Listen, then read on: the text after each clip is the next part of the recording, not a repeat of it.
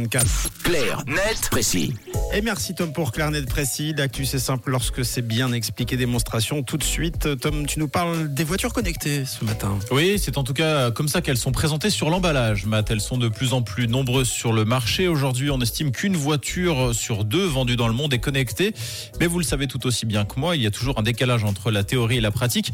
Et c'est précisément ce que vient de mettre en lumière une récente étude qui a épluché les caractéristiques de 25 marques très connues comme Tesla, Ford, Audi ou encore Kia notamment.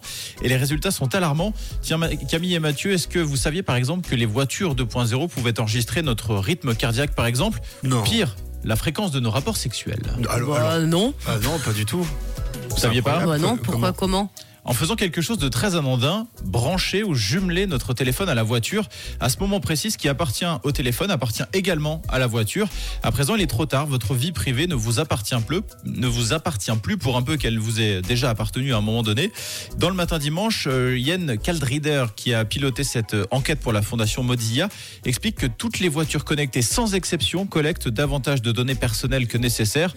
Alors à la base, ce sont des données qui touchent à la conduite, qui peuvent avoir finalement une utilité pour les marques hein, dans la construction de futurs véhicules ou des options présentes dedans.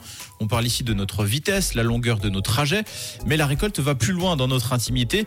L'étude relayée par le matin dimanche évoque le rythme cardiaque, je le disais, la fatigue du conducteur et même plus inquiétant, des informations relatives à notre activité sexuelle.